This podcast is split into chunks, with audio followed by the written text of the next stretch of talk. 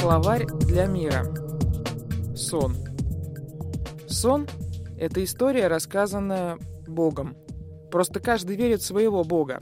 Ночью эти истории нам слышнее всего. Потому-то и видим мы их тоже в основном ночью. Если у вас Бог добрый, то и полеты во сне будут, и встречи с друзьями. В таких снах я, например, часто жалею, что нельзя забрать с собой флешку из фотоаппарата. Я часто снимаю во сне – а утром не могу найти ни одного фото. Я во сне побывала даже в Праге и в Париже. А какое во сне море. Но если ваши боги злые, как у ацтеков или майя, то ужастики и триллеры гарантированы. Бегать вам по темным коридорам и пугаться любого шороха. А иногда боги меняются местами.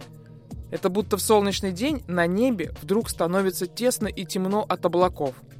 И начинается дождь, который не заканчивается несколько дней – когда мои боги меняются местами, то в моих снах вдруг все лестницы упираются в стены, двери не открываются, а улицы извиваются, будто змеи. В таких снах темно. Сон — это история Бога. Ведь если он забирает достойных к себе, то тогда понятно, почему иногда нам снятся те, кого давно уже нет. Синонимы. Колыбельная, ночь, мечта. Специально для Паскаль FM Вика Матанис.